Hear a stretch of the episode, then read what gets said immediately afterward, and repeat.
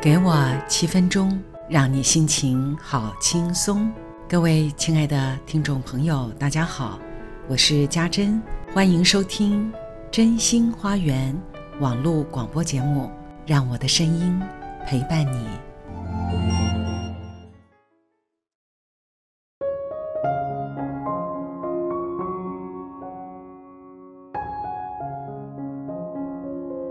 各位听众，大家晚安。最近有一部获得热烈讨论的韩剧，叫做《如蝶翩翩》。没想到我看完，真的觉得好感动，赚了我好多眼泪。我觉得它最动人之处，就是如此的贴近人心。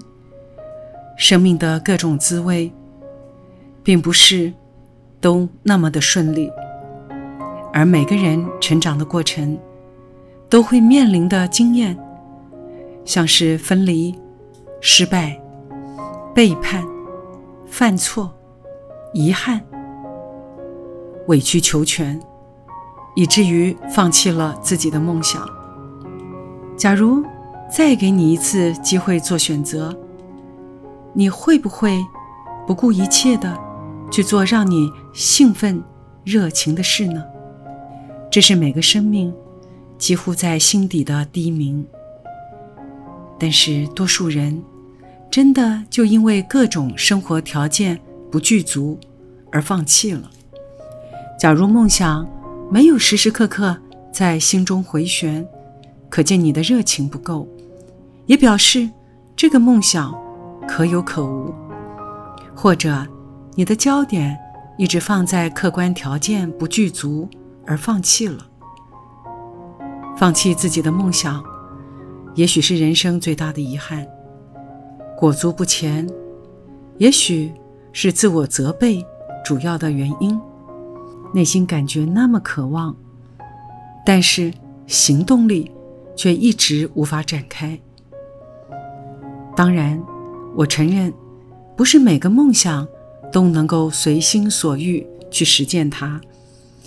但是，我深深的相信，没有梦想，甚至不敢有梦想，就是一种生活的落败。因为，我们连正视梦想存在的勇气都没有，放在心底也好，采取行动也好，梦想的意义是生命前行的推动力。不再有梦想，就算生活无虑。也不见得会过得快乐。接续，让我为你说的单元。这一周，我接获了一篇让我心惊和不解的感觉。我先为这位朋友说出他的心声。亲爱的阿姨，终于赶在你退休前见上一面，大概有七年不见了。你的好气色，让我忍不住第一句话就先称赞你。完全没有想到接下来你会对我说的话。那天用餐到一半，你开始对我慢慢的说出你将会选择一天离开这个世界的讯息。当时我内心受到极大的惊吓，但是。我却选择将悲伤压抑了下来，因为你是非常自在、开心的说这些事。在听完原因之后，我似乎能够理解，也知道无法阻止你的决定。你说不愿意留下照片在这个世界上，也亲手剪掉了许多自己的照片，让原本想要合照的我只好打消念头。转而集中精神提醒自己专注在当下，因为我在这个短短的时间里根本没有时间悲伤。你说的话，你穿的衣服，你自在聊天的样子，我都努力的用记忆的方式留下你的这一刻。我试着想要探出离开的日期，但是。你直接笑笑回我一句：“不要挂心。”但是阿姨，你知道吗？它带来反效果。从那一刻开始，我就开始挂在心头上。我提到现在的工作，你替我开心并感到欣慰。我就像是小孩子对父母有交代一样的兴奋。当时在跟你同一个公司共事的时候，头脑清楚、工作很有方法的你，常常都是我的救星。那两年也算是一路看着我成长。当我说我现在学会了弹性，而你却直接回答还不够。可能就是因为欣赏你的直率，我才喜欢和你聊天，也相信你的好人缘是这样来的。那天我们碰面，你在不同的时间里对我说了两次，你来的刚好。我突然觉得，离开的日子好像比我想象中更近了。